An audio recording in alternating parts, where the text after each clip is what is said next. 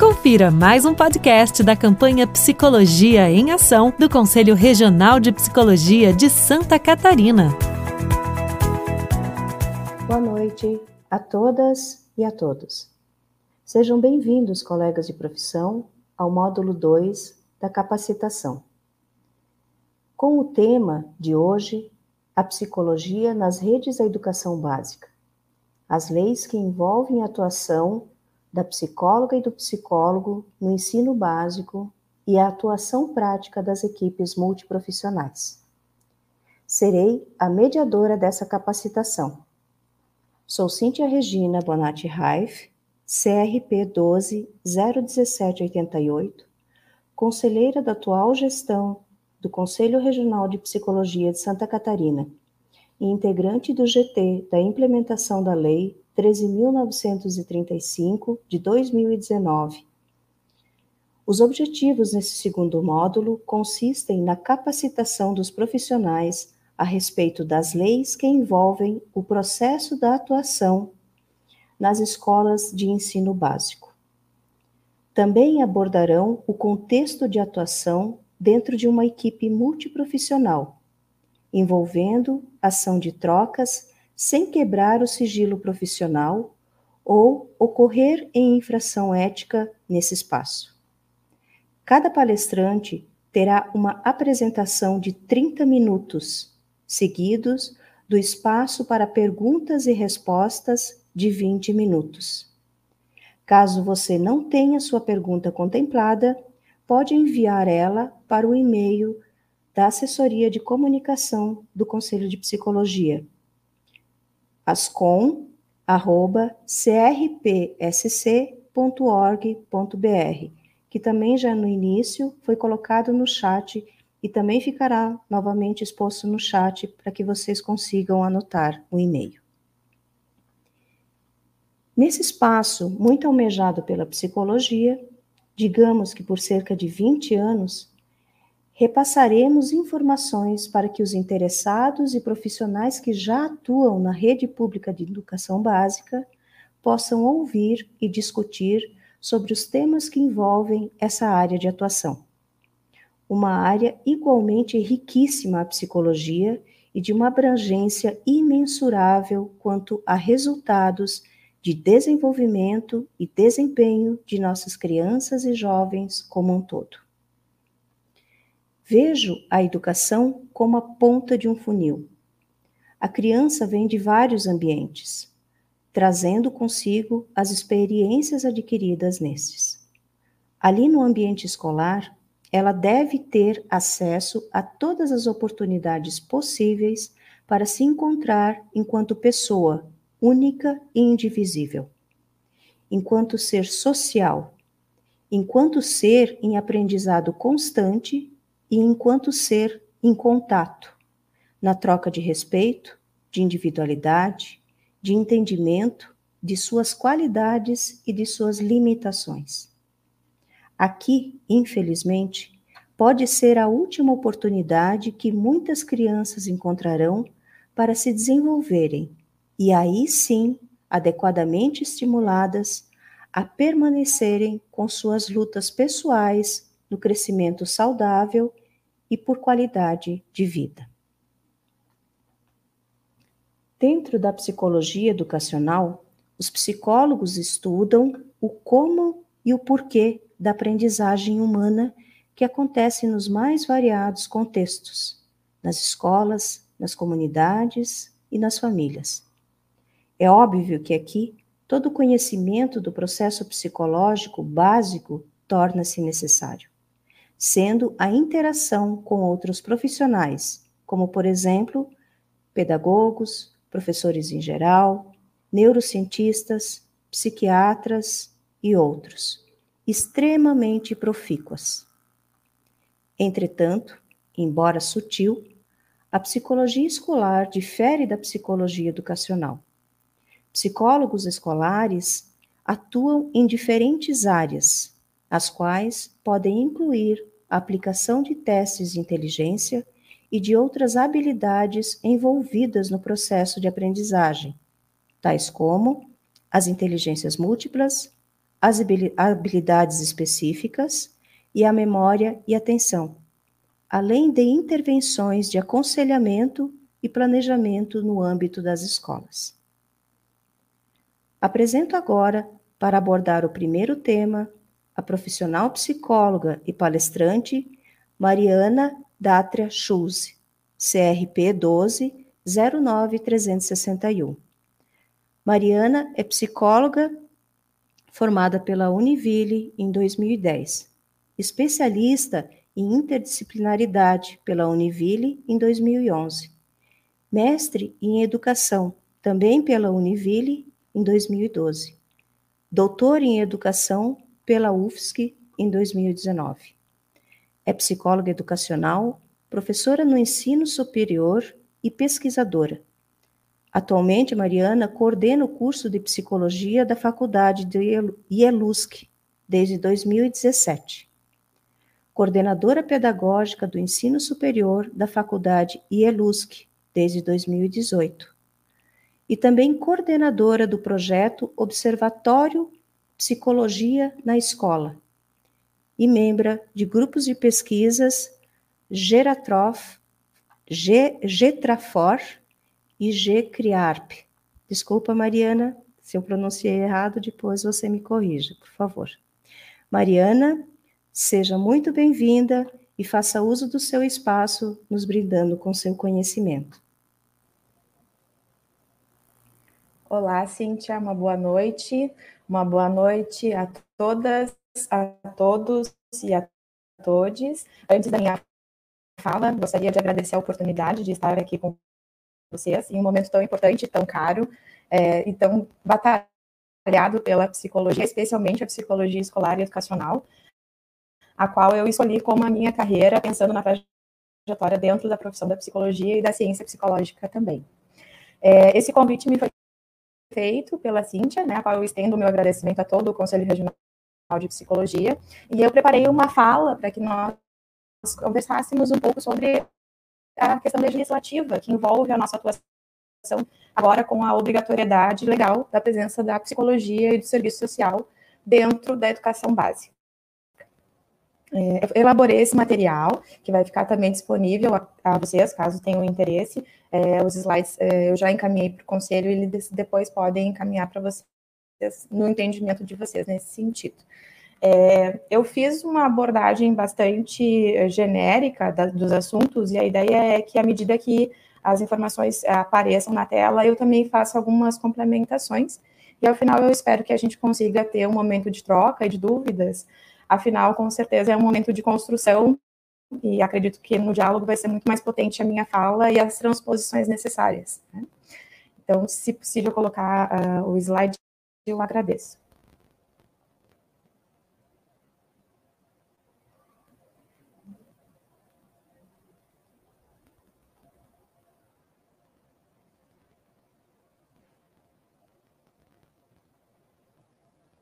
Obrigada, Bruno.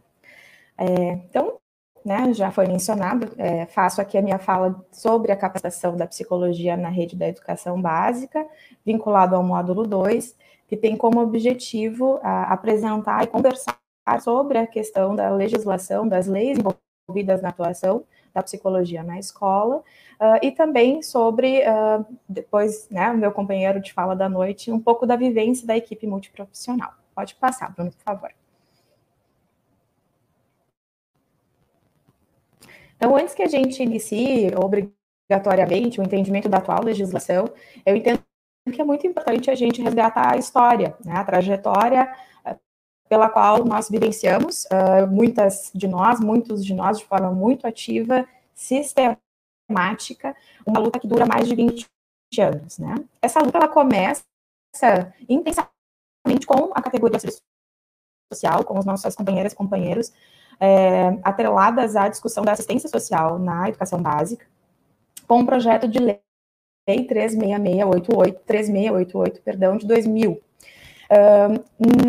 na explicação, né, na epígrafe dessa, dessa lei, nós temos a indicação de que essa legislação seria para dispor a introdução de assistente social no quadro de profissionais de educação em cada escola. Para mim, essa, essa frase é uma frase muito importante bastante emblemática, né?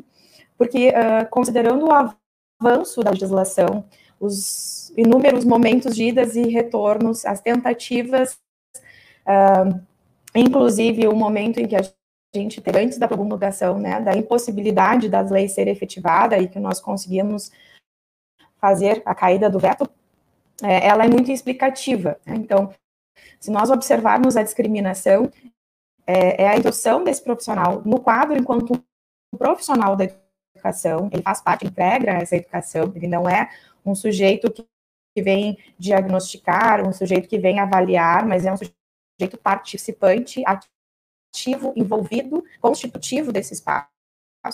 E é em cada escola. E aí, essa, esse em cada escola uh, vai se, se dissolvendo, né? Uh, mas é uma luta que a gente provavelmente tem nos próximos anos para que seja efetivado. Né?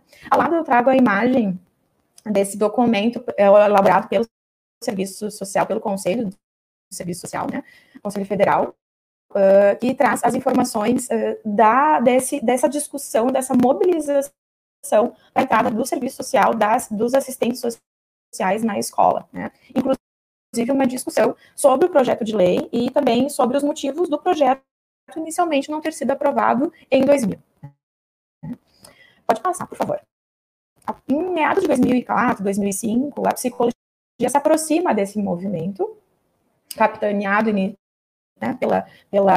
Ah, que pena, desconfigurou, pessoal. Depois eu acredito que eu consiga corrigir. Né? E aí a gente tem a Lei 13.935-2019. Né? Essa lei, vocês podem acessar, uh, embaixo aqui tem a fonte, o link disponibilizado, né? uh, em que ela vai apresentar, então, de fato, a entrada tanto da psicologia quanto do serviço social nos espaços escolares públicos da educação básica. Então, uh, essa disposição né, passa a ser do serviço e não mais uh, somente da assistência, do assistente social, mas o serviço da psicologia, o serviço do, servi do, do serviço social nas redes públicas de educação básica. E como eu disse antes, em cada escola já não existe mais nessa identificação. Né? E eu trago aqui a lei para que a gente uh, como ela está posta e como ela tem uh, potências e tem dificuldades na nossa, na nossa atuação, na nossa, no nosso início de jornada efetiva. Então, uh, ela é feita de três artigos. O primeiro artigo diz que né, as redes públicas de educação básica contarão com serviço de psicologia e de serviço social para atender as necessidades e prioridades definidas pelas políticas de por meio de equipes multiprofissionais. Nesse artigo fica explícito que uh, será um serviço, né, esse serviço será composto por essa dupla de psicólogas e de assistentes sociais, e que vai buscar atender as necessidades e as demandas que partem das políticas de educação. Políticas essas que precisam ser compreendidas por esses profissionais e que precisam também uh, ser trans transpostas, conversadas dialogadas com os profissionais da educação dos quais eles comporão as equipes. Pode passar, por favor.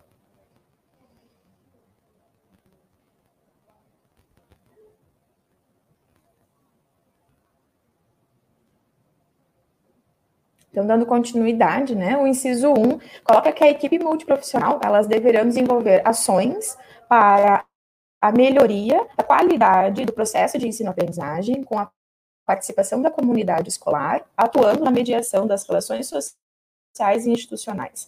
Nesse inciso, é importante a gente destacar que o foco é o processo de ensino-aprendizagem e que não há menção exclusiva dos estudantes, mas sim do processo, do fenômeno de ensino-aprendizagem. E uh, a participação da comunidade escolar. Essa comunidade significa o entendimento como a psicologia escolar educacional vem sistematizando sistematicamente colocando em pauta, da família, da comunidade, da equipe diretiva, do corpo docente, do corpo discente e das pessoas que estão para além do muro das, das escolas, né? Então, é esse lugar e essas relações que precisarão ser mediadas. E o papel da equipe multiprofissional composta pela psicologia e pelo serviço social vai ser justamente buscar essas, essas demandas e desenvolver as ações nesse sentido.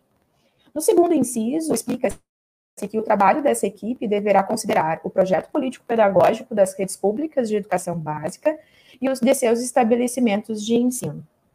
E esses dias eu destaco a, o termo o documento projeto político pedagógico. Esse documento é indispensável. Talvez a primeira questão legal que nós precisamos entender na entrada de um profissional dentro da escola é ter acesso a esse documento, entender esse documento, compreender a estrutura desse documento e as uh, concepções filosóficas, ideológicas, epistêmicas que fazem desse documento, para que ele seja um sujeito profissional condizente, coerente, que converse com aquilo que se pretende, quais são os objetivos, quais são as pautas é, da, nossa, da nossa construção. Né?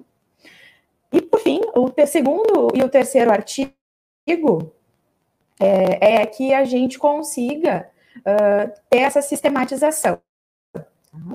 Então, sistemas de ensino, eles vão colocar uh, um ano, né, a partir da data de publicação desta lei, para tomar essas providências para o cumprimento dessa lei. Tá? E essa lei entra em, em vigor a partir da data uh, do dia 11 de dezembro de 2019. Acontece que, no final do ano de 2019, quando aconteceu a promulgação e a assinatura da lei pelo nosso atual presidente Jair Bolsonaro, é, dentro de alguns meses, nós tivemos um momento pandêmico no qual ainda estamos vivendo. E isso fez com que uh, tivéssemos um aditivo, né, um ato normativo, que coloca que a legislação, essa lei, pode ser ampliada o tempo de implementação. Né? Então, eh, inicialmente tinha-se um entendimento que a estrutura né, para o recebimento desses profissionais, a implementação dessa lei, aconteceria ao cabo de 2020. Mas, dada a situação pandêmica, isso é, se desenrolou e, e, ainda no ano de 2021 para 2022, tanto os, os, os sistemas municipais quanto estaduais estão em processo de regulamentação. Tá? Então, essa é a lei, e essa é a lei que a gente tem nesse momento. Ela é uma lei muito curta, ela é uma lei extremamente objetiva, uh, que foi é, é, retirada informações importantes, focadas informações importantes, e que é a lei a, a qual nós precisamos trabalhar. Haja vista essa, essa circunstância, uh, o Conselho Federal de Psicologia e o Conselho Federal de Serviço Social se uniram e produziram materiais para que contribuíssem com esse processo de implementação e de regulamentação das, nossa, das nossas profissões, da nossa equipe multiprofissional no espaço escolar. Pode passar, por favor.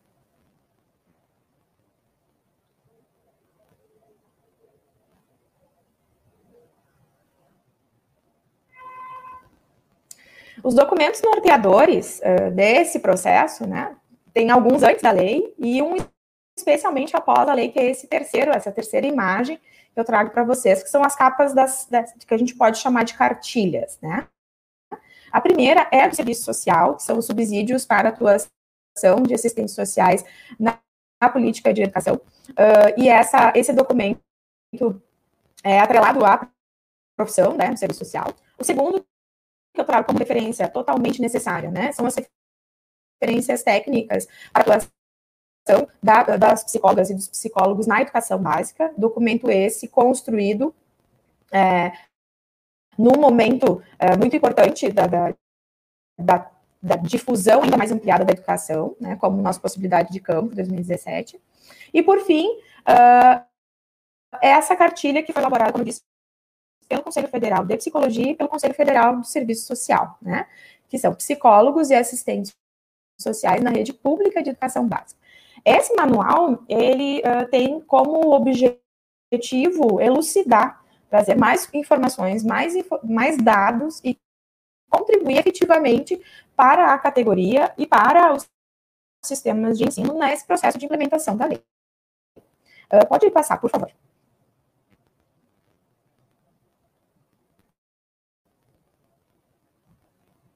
Então, eu destaco esse manual porque ele passa a ser muito muito importante, necessário nesse momento, especialmente por conta da lei ser tão enxuta. Né? Então, ele traz uh, 22 documentos imprescindíveis para a aproximação desse processo de discussão e de sensibilidade junto às questões públicas estatuais dos municípios. Desses 20 documentos, existem alguns que são imprescindíveis para a psicologia, especificamente, uh, e também existem os documentos para o serviço social. Né? Na minha fala aqui, eu vou destacar os da psicologia. Tá? Sobre o cumprimento da lei, nesse manual é explicado que não há uma implementação automática, né? uh, o que vai solicitar e demandar da sociedade, das entidades da nossa categoria e dos conselhos profissionais uma mobilização. Uma mobilização que vai ser direcionada tanto às gestões estaduais quanto às gestões municipais, para que ocorra de fato a implementação da lei. Né? E essa regulamentação condizente com aquilo que se preconiza dessa, dessas duas profissões no espaço escolar. Uh, no final, inclusive, do manual, há uma minuta de decreto né, uh, que pode subsidiar o trabalho dos poderes executivos auxiliando em informações muito importantes. Uh, se possível, pode passar para o próximo slide, que essas informações importantes eu quero destacar.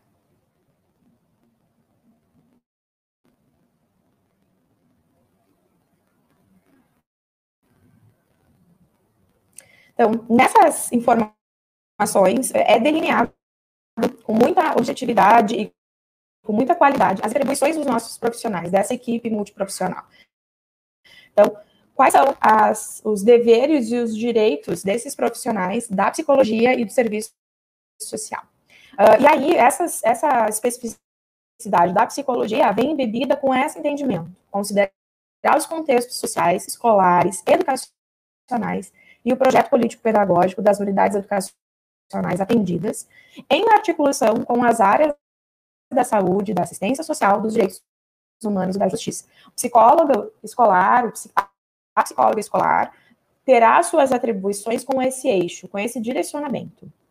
Quanto ao processo seletivo, é, a função e a atuação, em função de alguns critérios que está proposto no manual, deve ser considerado, e por fim, as condições de trabalho, que com certeza está sendo os grandes dilemas do, do âmbito é, executivo, né? Que é pensar como é que vai ser essa rotina, porque como eu comentei no início da minha fala, não está explícito na lei uma em cada escola. Então, essa, essa organização das condições do trabalho, né, dessa estrutura de funcionamento desse serviço, da psicologia e do, e do serviço social, ainda está bastante nebuloso. Né? Mas o manual nos dá pistas, nos dá um direcionamento. E eles explicam né, que as contratações deverão considerar as demandas de cada município e os portes das respectivas redes de educação, considerando a qualidade técnica e ética do trabalho, o que eu acho extremamente importante e precisa ser destacado. Pode passar, por favor. Nessa, nessa composição do manual, né, o Conselho Regional aqui de Santa Catarina, o CRP12, elaborou uma síntese, um guia prático, né, que tem as informações resumidas para as ações de implementação da lei, né, em parceria com outras entidades que fazem parte desse movimento de contribuir, de auxiliar nessa trajetória de implementação, qual eu também entendo que é um documento muito importante e que deve ser devidamente consultado. Um documento, inclusive, cotidianamente presente nas mesas desses profissionais que estarão à frente, né, desse primeiro momento, inclusive, de entrada no campo da educação. Pode passar, por favor.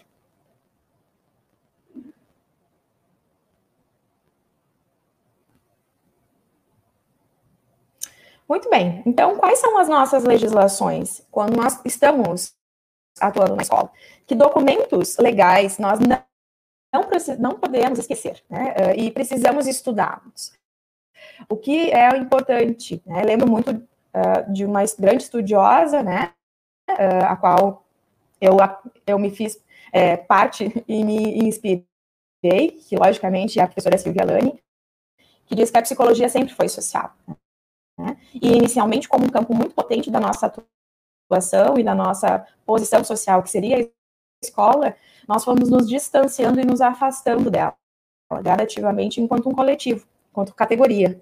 E o nosso retorno agora, com a implementação, com a promulgação da lei, se, se necessita esse resgate dessas documentações e dessas legislações. que no meu, no meu entendimento são documentos de cabeceira, eles precisam estar conosco e sendo uh, sistematicamente consultados. Né? O primeiro documento, logicamente, é a nossa lei uh, 5.766 de 71, né, em que há a construção dos conselhos, tanto federal quanto regionais, e todas as providências para nossa atuação e nossa intervenção enquanto uma categoria profissional. Continuando continuidade à resolução 13 de 2007 do Conselho Federal de Psicologia, que dá os títulos de especialistas na psicologia, especialmente destacando o título de psicólogo especialista em psicologia escolar e educacional, quando esse campo consegue ser ainda mais definido, né? seja enquanto trajetória de carreira, seja enquanto trajetória de inclusão e inserção profissional. Pode passar, por favor.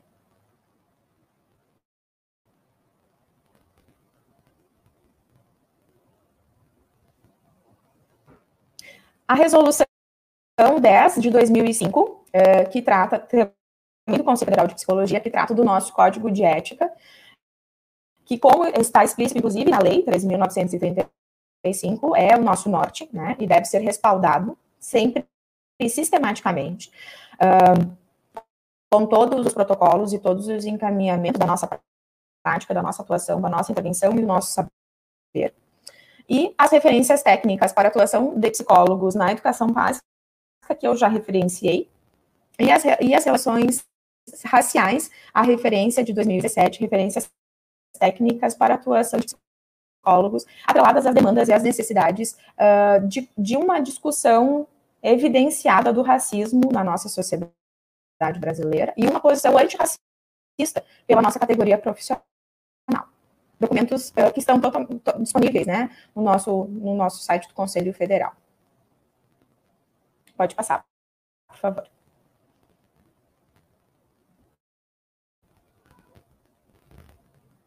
De forma mais atrelada à atuação e à vivência na escola especificamente, né? Esse profissional da escola, do cotidiano, da realidade, do fazer na escola, né?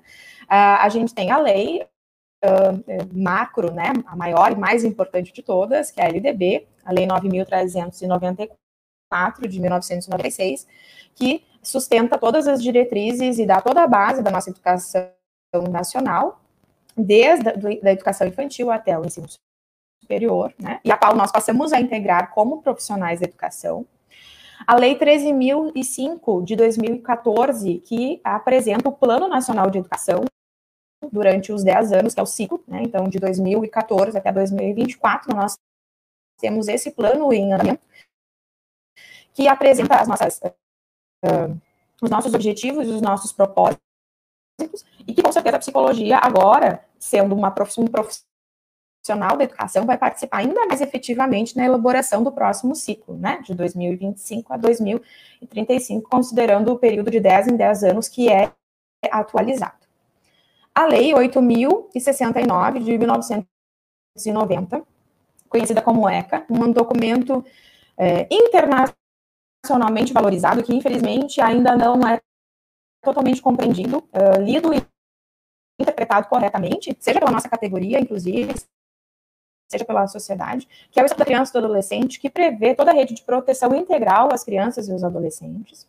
que é, é um documento muito necessário e que, com certeza, é um documento uh, que vai ser muito partilhado pela equipe multiprofissional. Pode passar, por favor.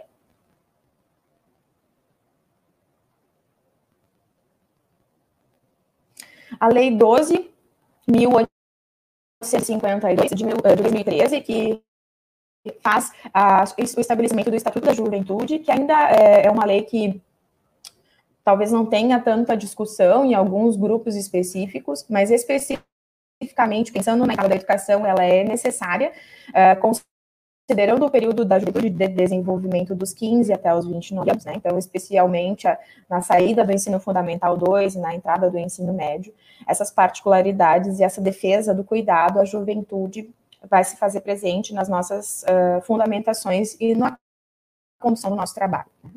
A Lei 2.288 de 2010, que traz o Estatuto da Igualdade é, Racial, Estatuto esse que uh, diretamente trabalha com as referências técnicas uh, atreladas às relações é, raciais, étnico-raciais, e, como eu já disse, né, no combate à discriminação, a preconceito étnico em todas as instâncias da educação, e no caso dessa lei especificamente, enquanto sociedade. E, por fim, os Objetivos do Desenvolvimento Sustentável, o ODS, é, que compõe os compromissos uh, a, a, qual nós somos signatários, né, uh, pela Organização das Nações Unidas, a ONU, né, são os, as, nossas, as nossas grandes metas, considerando a agenda uh, uh, de 2030, né. É, essa, essa composição, né, tem especificamente o quarto objetivo, que é a educação, a educação ela é transversal em muitos outros objetivos da agenda, então, uh, ela se faz presente de forma transversal também. Pode passar, por favor.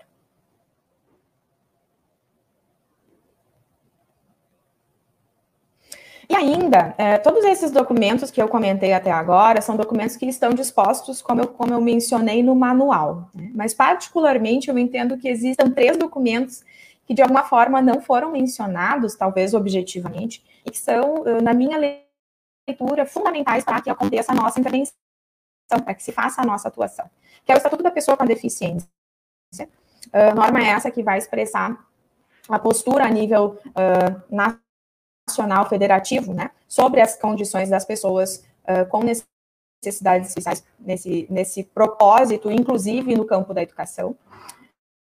a Política Nacional de Educação Especial, que está em processos de implementação, né, e ela vem passando por atualizações das nomenclaturas específicas, mas a grande política, né, de educação especial, a PNE, pensando na perspectiva da educação inclusiva, não numa, numa educação segregacionista, tampouco exclusivista, né, mas que entenda que essas pessoas estão e fazem parte da educação e que devem estar na educação. E, por fim, a Base Nacional Comum curricular, a BNCC, que é um documento importante para que se entenda a rotina, uh, os conteúdos, as estratégias didático-pedagógicas e o cotidiano de sala de aula no sentido mais específico da relação entre estudante e professor. Né?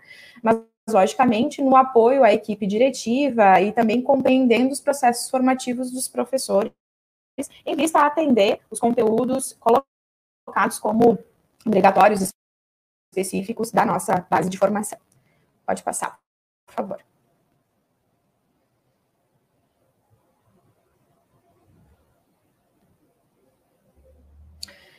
É, todos esses documentos, colegas, é, são documentos é, extensos, alguns, né, mais objetivos, outros, adensados nas suas pregonizações, suas São todos documentos fundamentais para nossa atuação, para nossa constituição política é, e constituição profissional. Né? Uh, e nesse sentido, eu trago essa, essa referência uh, de duas autoras uh, que são importantíssimas para a condição da psicologia escolar, especialmente nesse entendimento histórico da psicologia escolar, que dizem que é um, elas escreveram isso em 2005, né? mas em de 2021 elas estão extremamente coerentes com o momento, né? É o momento da psicologia escolar intensificar reflexões na busca da maior criticidade, a sua formação e atuação. Diante de um cenário político, econômico, que agudiza, ainda que de forma cada vez mais sutil, o controle social e as graves desigualdades que se configuram no panorama histórico atual. A psicologia na escola, assim como o serviço social na escola, entra num momento muito importante entra num momento muito necessário e entra num momento muito delicado. A como ocorrerá essa entrada, de que forma ela ocorrerá, quais são o, as perspectivas que se farão presentes dentro desse espaço, será definidora de uma trajetória da nossa profissão e da nossa ciência. Uma lógica medicamentosa, uma lógica discriminatória, uma lógica higienista, não é a lógica que se deve fazer presente nesse espaço. Não deveria se fazer presente em nenhum espaço que a psicologia atua, mas mais ainda nesse lugar, tão permeado pela diversidade, pela diferença e pela potência de transformação. Por isso a minha atenção, né, a criaticidade, a nossa formação e a nossa atuação. A nossa formação, mais uma vez, vai ser fundamental para essa nossa introdução, para esse caminhar que nós estamos uh, há muito tempo tentando e que agora, de fato, efetivamente, vamos conseguir. Pode passar, por favor. Já estou terminando para que a gente comece o debate, né? Por isso, eu entendo que os próximos desafios uh, da implementação dos cuidados legislativos na nossa dessa lei, né, uh, da implementação da, do serviço da psicologia, do serviço social nas escolas públicas, da rede pública de ensino, é o processo de contratação, o acompanhamento né, de como se darão esses editais, como se darão esses processos seletivos, se serão em caráter temporário, se serão em caráter efetivo. Não podemos deixar de mencionar o Fundeb, o Fundo uh, que vai sustentar né, toda essa contratação, todo esse trabalho profissional. Afinal, agora somos profissionais da educação e é desse local que temos os recursos para isso. Né?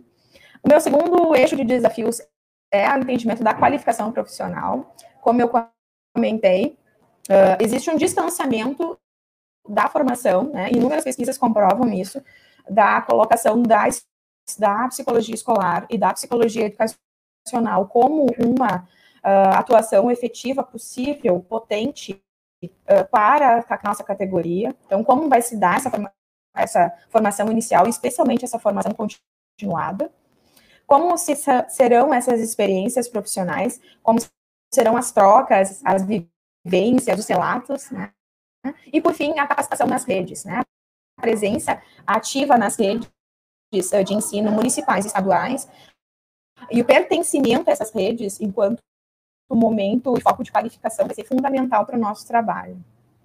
E o terceiro eixo de desafio, na minha leitura, é a inserção no mercado, no campo e nas equipes, né? Somos estrangeiros, né? Normalmente somos chamados como especialistas, e agora não somos mais especialistas, somos colegas de profissão, pertencemos a essa equipe.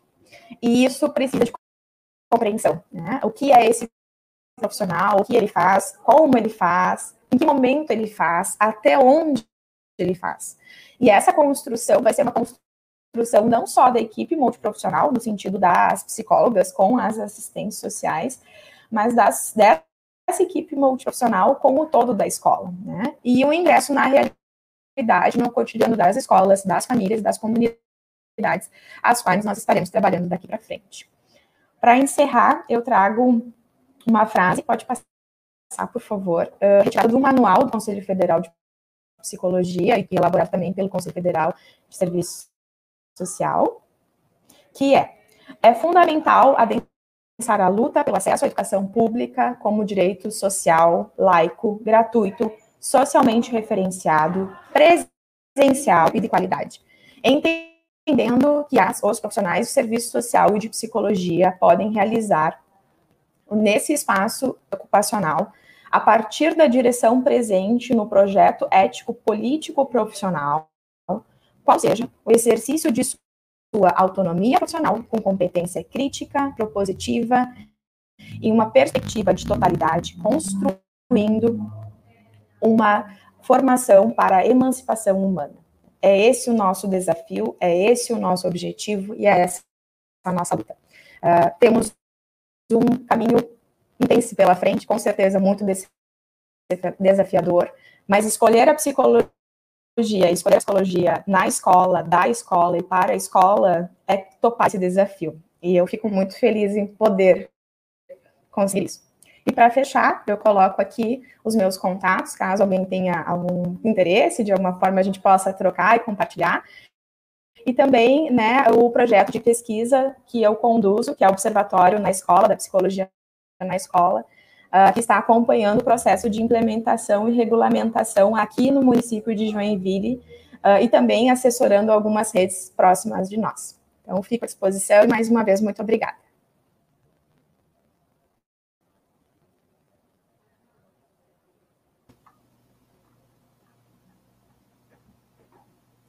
Muito obrigada, Mariana, por sua apresentação. É, infelizmente, eu preciso te colocar que a sua internet estava oscilando bastante, né? Ai. Então, muitas falas ficaram picotadas. Eu tomei a liberdade de colocar no chat que esse seu material está disponível, né? Mas, uhum. infelizmente, a sua fala, a sua riqueza em fala ficou né, trocada. Ficou, ficou um pouco comprometida, né? É, nós já temos aqui perguntas no chat.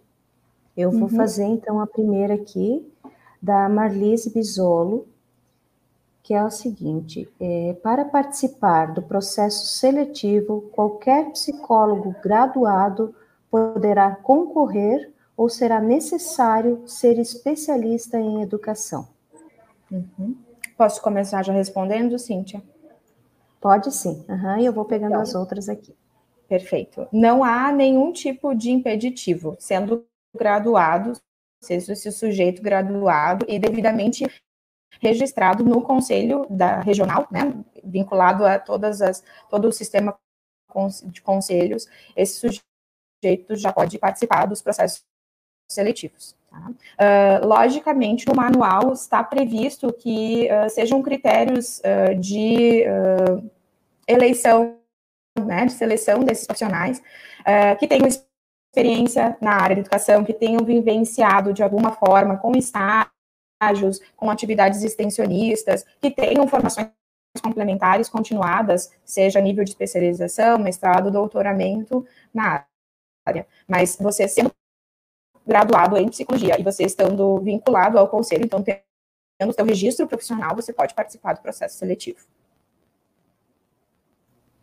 Obrigada, Mariana, muito bem colocado.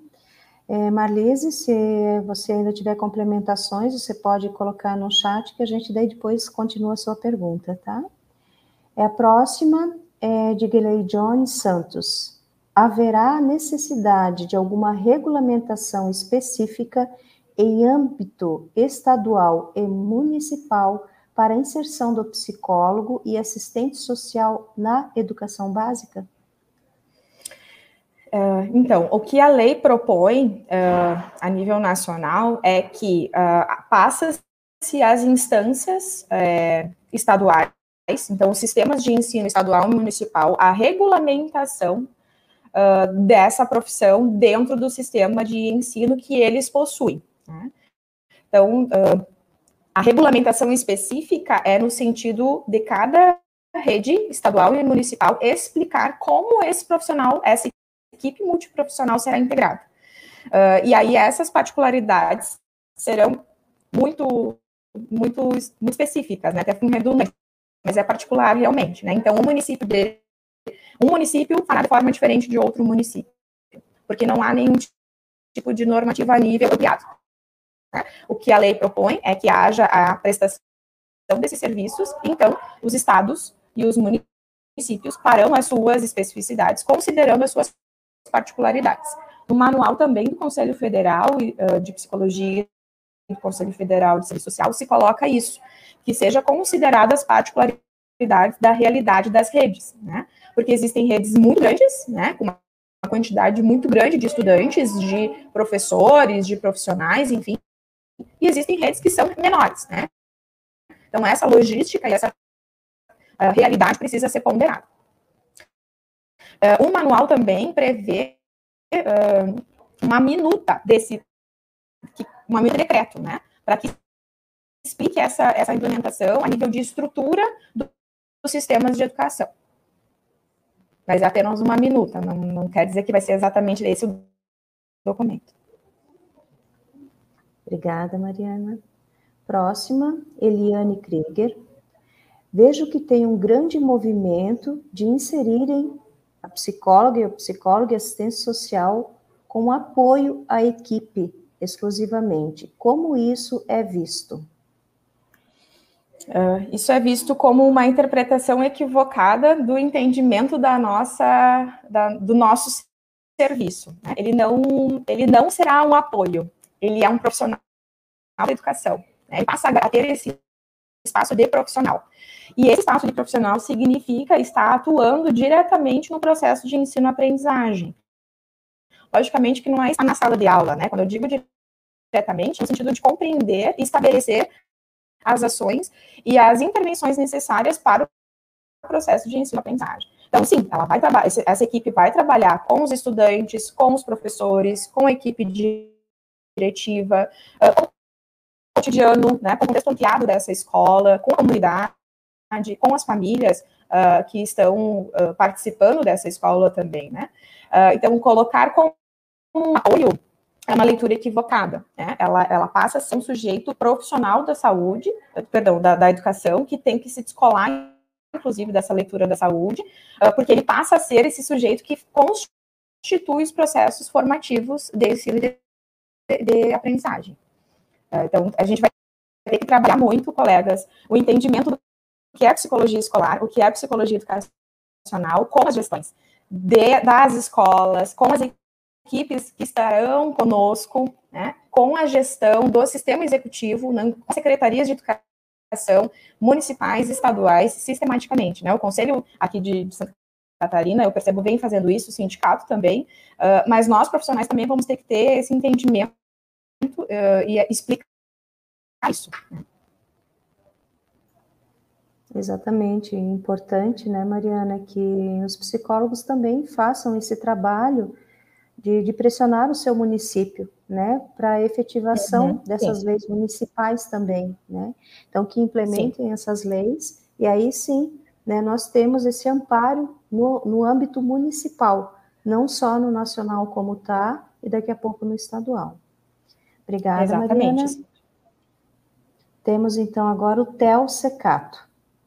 É, Mariana, sua palestra foi incrível como sempre, então temos um fã aqui, Mariana. Uhum. É, eu, como psicólogo na escola do município, estou tendo como maior dificuldade o entendimento da equipe escolar sobre o papel do psicólogo na escola, mas estamos construindo e desconstruindo a visão da equipe escolar sobre o papel do psicólogo. Uhum. É, Cíntia, na minha leitura, isso vai ser o nosso principal desafio. Né? A psicologia ela tem uma marca, né? ela tem um estigma. Né? Ela, há estereótipos e há um estigma da nossa profissão. Né? Normalmente, nas escolas, nós somos chamados para resolver problemas. E somos sujeitos externos. Né? Na, na educação privada, talvez se faça mais presente a presença desse profissional. Tá? Mas na educação pública, sistematicamente, nós somos chamados quando há uma situação problemática, né? E muito próxima a essa perspectiva clínica, de que nós vamos atender individualmente e resolver o problema. Não é esse o nosso papel, não é essa a nossa causa e não é esse o nosso objetivo. Né? Isso não significa uh, que não seja em outros espaços, mas na escola esse lugar não é, não se pode, né? E, e a nossa formação, inclusive a básica, né? A nossa formação inicial de graduação precisa estar atenta a isso também para não repetir esse discurso, né, para que esses profissionais que saiam da graduação entendam essa diferença de como a, a acontece, de como acontece a nossa postura profissional na escola. E com certeza, na minha leitura, isso vai ser o nosso principal desafio, fazer com que as pessoas que compartilharão conosco esse lugar entendam o que nós temos, nós profissionais também entendamos os nossos limites, que a gente não invada, né, a profissão, o fazer, né, e, e o saber do outro, porque também é, é uma coisa diferente, também é um momento delicado na nossa, na nossa Constituição. E o diálogo e a esperança, nesse momento, para mim, são as melhores ferramentas, né? Temos que dialogar, temos que trazer estudos, temos que fazer momentos de discussão, temos que ter sustentação teórica, metodológica e temos que esperançar, né? Conseguimos a entrada que desejávamos, então vamos nos nos preparar, vamos estar né, estruturados para isso é, e esperançar, né, buscar é, fazer da melhor forma possível, né, é, com qualidade o nosso trabalho. Obrigada, Mariana. E justamente os manuais estão aí para nos amparar, né? Então vamos lá colocar o manual embaixo do braço e caminhar com ele para cima e para baixo no nosso trabalho, que é uma forma, né? Exato. né? Não está aqui a minha atribuição, essa é a minha atribuição, né? Está aqui amparada por lei a minha atribuição. Uhum. Então, isso nos auxilia a delimitar esse espaço, como você colocou. Com certeza. Com certeza, com certeza. É, tanto o manual o completo, né, quanto o, o prático que foi elaborado aqui pelo, pelo CRP 12, ele é, é um livro de cabeceira, né? Eu particularmente estou trabalhando com ele desde que eles foram feitos assim, e com muitas anotações, né? Eles são diretivos, né? Todas essas legislações, todos esses documentos que eu trouxe para vocês, eles são, é, eles tentaram a construção desse manual e eles são aqueles de apoio, né? O manual uh, e assim, e além do manual, as referências técnicas para a psicologia, para o psicólogo na educação básica, para mim são os nossos grandes nortes, né? São os nossos grandes uh, faróis de, de, de, de, compreensão da nossa prática, do nosso fazer também, e, e também de consulta nesses momentos de dificuldades, né? De, de inquietação, enfim. Obrigada, Mariana. É, agora eu vou apenas ler o que já tem de pergunta, tá, aqui no chat. Uhum. É, então, as perguntas que não serão contempladas, né, por favor, vocês podem encaminhar para o conselho, né, naquela, no e-mail que foi, que foi colocado ali no chat da Ascom, né, que nós, né, através, entramos em contato com a Mariana e todas as perguntas serão, serão respondidas, tá? Eu sei que muitos questionamentos sempre vão surgir e vocês podem, então, encaminhar suas perguntas. Então, a próxima que eu tenho aqui, né, dentro da, até onde foi colocado o encerramento, temos o Sandro Chapievski. Desculpa se eu não pronunciei direito, Sandro. É, qual é o passo a passo para que o psicólogo seja implementado na escola, pois procurei o legislativo aqui em Jaraguá e eles falaram que só podem fazer um pedido ao executivo. Sim, é justamente isso, né? O legislativo ele não uh, implementa, né? O legislativo ele é aquele que acompanha e avalia a implementação. Né? Então, dos três poderes, nós temos o judiciário, o executivo e o legislativo. Né? Uh, nesse sentido, o judiciário já fez o papel dele, né? E ele está alinhado e atrelado ao legislativo, que é a Lei 13.935, e agora parte para o executivo a regulamentação no sentido da efetividade nos sistemas de ensino estadual e municipal. Então, Sandro, agora uh, temos que verificar no município o que, que está acontecendo. Estão sendo feitos os processos seletivos? Como é que vai ser a construção dessas equipes multiprofissionais? É, é, já aconteceram contratações? Não aconteceram? Quando acontecerão? As redes, elas têm até o ano que vem como previsão, né, para nos dar pelo menos essas direções. Uh, eu sei que aquele processo está em andamento, também tenho conhecimento a nível estadual que a partir do ano que vem será divulgado, enquanto Estado né, de Santa Catarina, há um, um trabalho de estruturação dessa, desses decretos e dessas regulamentações específicas e particulares. Tá? Então, qual é o passo? Entrar em contato com a prefeitura e questioná-los, especialmente a Secretaria da Educação, que é da onde sairão esses profissionais, né? O que está sendo feito, como está sendo feito, quando está sendo feito, quando está divulgado, né? O Diário Oficial pode ser um lugar para que vocês, você acesse, verifique a divulgação de editais, assim como uh, os editais precisam ser, de alguma forma, uh, informados para a comunidade, para a sociedade. Né? Então, acompanhar essas informações uh, se faz muito importante também. Uh, realmente, o, o, legislativo ele só acompanha, né? Quem executa é a prefeitura ou a Secretaria de Estado. Obrigada, Mariana. A Eliane Krieger agradece né, pela, pela resposta e ela faz um acréscimo, né, só para constar, AEE é equivalente ao atendimento educacional especializado. Especializado. Você gostaria de colocar alguma coisa, Mariana? É, o atendimento educacional especializado, ele nasce né, nas particularidades das pessoas com necessidades especiais, dos estatutos das pessoas com deficiência, e assim sucessivamente. Então, uh, esse, esse profissional ele não vai só estar com essa equipe, ele vai estar na escola, né? Então, lógico que ele vai trabalhar com um atendimento especializado, ele passa a ser um profissional da educação, mas não só. Ele não vai ser desse grupo, ele é da escola, né? Ele é da educação. Então, ele tem que compor uh, os espaços como um todo. Mas, de novo, né? Aquela lógica é, né, do, do, acompanhamento daqueles que possuem algum tipo de tratamento especial, né? Então, de novo, a gente tem que tomar muito cuidado uh, para que isso não seja nossa prática, né? Exatamente. E aqui tá o AEE, né? Mas tem também, conheço em alguns municípios que é o NAI, que é o Núcleo de Atendimento Educacional Especializado. É, já vi que tem outros agora que não não consegui me recordar, mas tudo depende vários, do é. município. Uhum, exatamente, exatamente. Por isso, né, Cintia, é tão importante que esse profissional entenda a rede que ele faz parte. Então, o processo de qualificação é acompanhar e entender a rede, né? É entender, entrar na rede, fazer o contato com as instâncias, participar dos processos de capacitação, isso vai ser fundamental para que você entenda a rotina, a, a, a, o diário da escola, né? A escola ela não trabalha sozinha, ela é uma instituição que faz parte de um todo.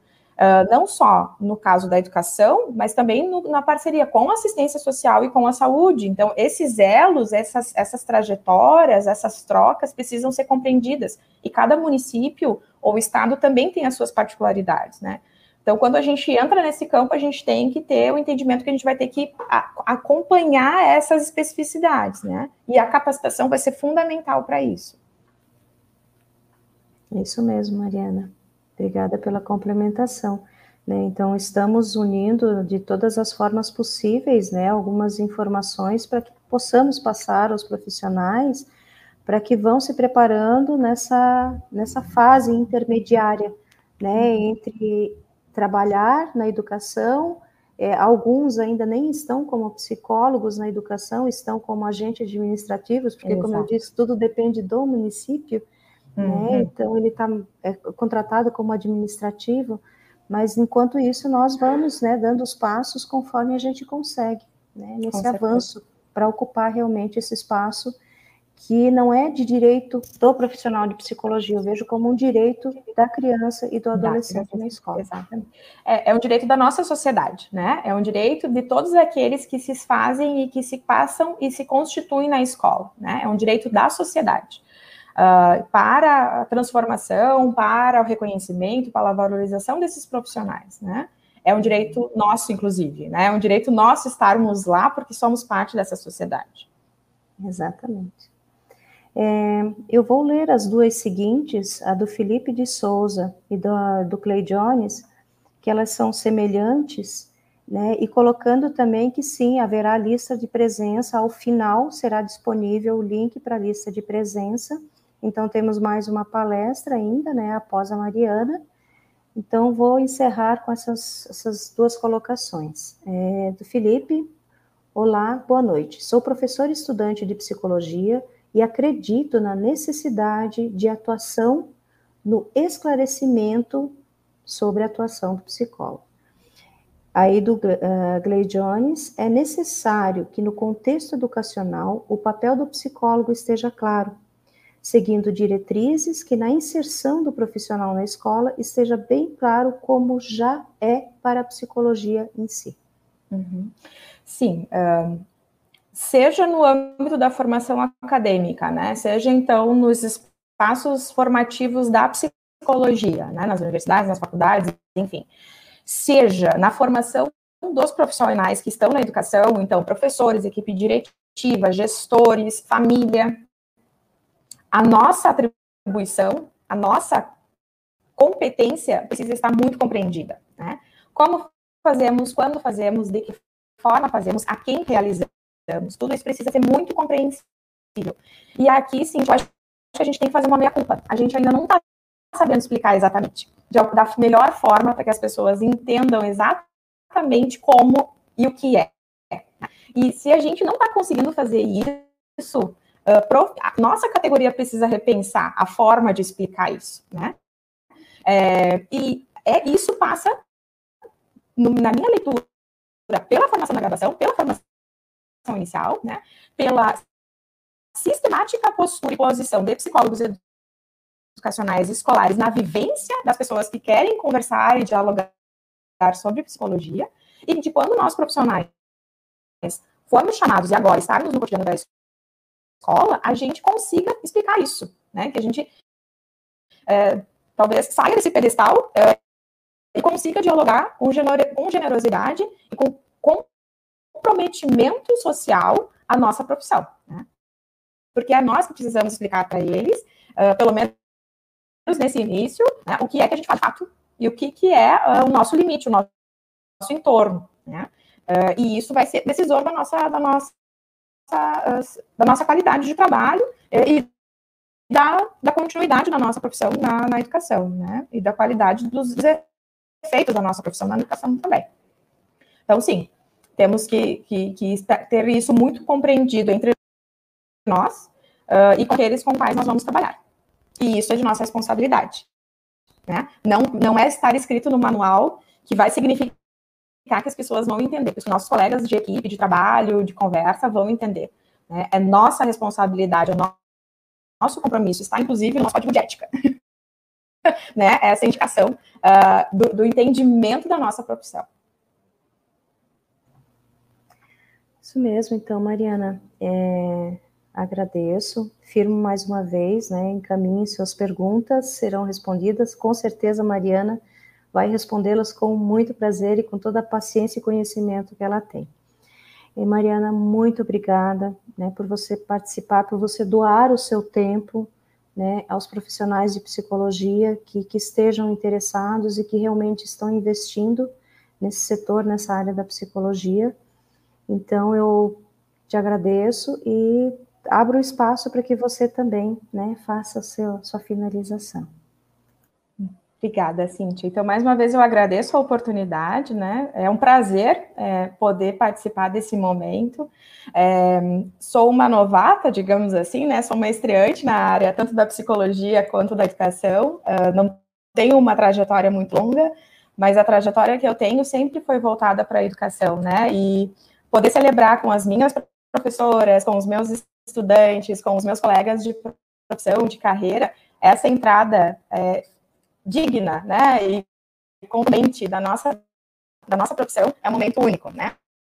Um momento que talvez eu não tenha tanta consciência no início da minha, da minha decisão para psicologia, mas que hoje eu celebro com muita, com muita felicidade, né? E poder estar nesse momento de, de partilha e de capacitação, com certeza é um momento único na minha trajetória, né? Peço desculpas pela situação na internet, aqui está tendo uma pequena trovoada que aconteceu, acredito que isso também tenha, é, de alguma forma, impactado, é, e peço né, desculpas nesse sentido, e me coloco à disposição, tanto é, pelo, pelo intermédio do Conselho Regional, como também pelo contato que eu coloquei ali na, na apresentação, né, e que a gente siga, né, com generosidade, com esperança, o nosso compromisso e a nossa escolha por esse campo, né. Eu tenho certeza que, que vão ser muito, que é muito desafiador, que nós teremos momentos muito é, delicados, mas eu também tenho certeza que a nossa profissão sabe é, conseguir construir isso da melhor forma possível. Obrigada, Mariana. É, apresento agora, então, é, para abordar o nosso segundo tema, o profissional psicólogo e palestrante Cleiton Luiz Anela, CRP 12 03403. É, Cleito é formado em psicologia, licenciatura e bacharelado pela UNOESC de Joaçaba. Ciências e biologia, licenciatura, pela UNC de Caçador. Bacharelado em ciências biológicas pela Uniarp de Caçador. Artes visuais, bacharelado pela UNC Caçador. Bacharelado em serviço social pela Unicelv de Indaial é, licenciatura em Pedagogia pela Cesumar Maringá, graduado em Sociologia, graduando em Sociologia pela Uninter, Curitiba, licenciatura em Geografia pela Unicesumar, é, pós-graduação Lato Senso, Ciências Biológicas, Biologia Econômica pela UNC Caçador, é, Neuropsicologia e Educação, Faculdade Padre João Pagose, Curitiba, Medicina Legal e Ciência Forense, pela Uniarp Caçador, Investigação Forense e Perícia Criminal, pela Uniaselv de Indaial, é, pós-graduação Stricto Senso, mestrado em Educação, pela UNOESC Joaçaba, Atualmente atua como psicólogo no programa Guarda Bem da Secretaria Municipal de Educação de Caçador, Santa Catarina, docente na Universidade Alto Vale do Rio do Peixe, Uniarp, e professor no Centro Estadual de Educação para Jovens e Adultos e Caçador.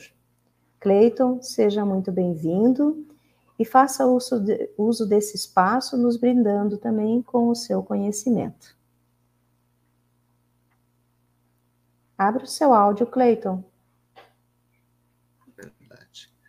Boa noite a todos. Eu gostaria de agradecer aos responsáveis pelo CRP, a Cíntia, que me convidaram para trocar algumas ideias em relação à prática profissional que eu desenvolvo em relação às equipes multiprofissionais.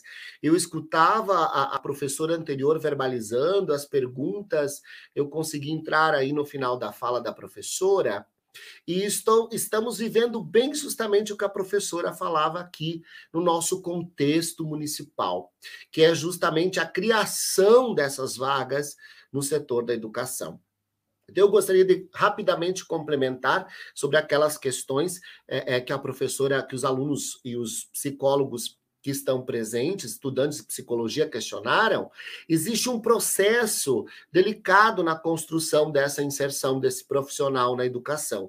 E nós precisamos compreender esses meandros, como muito bem a professora falou, com paciência, com cautela, com esperança, com muita calma, unindo forças para conseguir, de alguma forma, sensibilizar o Poder Executivo dessa necessidade, porque a força, geralmente, o Poder Executivo, às vezes, acaba resistindo. Então, eu, eu, trabalho há muitos anos com assistência social, eu sou concursado na assistência social, tenho longa vivência uh, na assistência social. Mas em 2014, a prefeitura, vendo a necessidade da atuação de psicólogos na educação, solicitou que eu fizesse um projeto para iniciar os trabalhos é, junto à psicologia na educação básica aqui do município de Caçador, Santa Catarina. Então, fui transferido para a educação, fiquei em 2014, fiquei sozinho, em 2000, é, desenvolvendo algumas atividades, palestras, sensibilizações, capacitação de professores, alguns, é, alguns aconselhamentos psicológicos, enfim, não adentrei na esfera da avaliação na época e posteriormente, sem equipe, só eu, claro, a equipe interdisciplinar não é não será formada pelo psicólogo e pelo assistente social, e sim formada pelos professores. Eu também sou professor antes mesmo de ser psicólogo, sempre era professor. Os professores farão parte dessa equipe, juntamente com os psicólogos, com os assistentes sociais, o psicopedagogo, que eu trabalho também, e outros profissionais de outras áreas. Então, a partir de 2019, é, é, surgiu a necessidade de reunirmos forças e contratar outros profissionais para formar essa equipe na educação.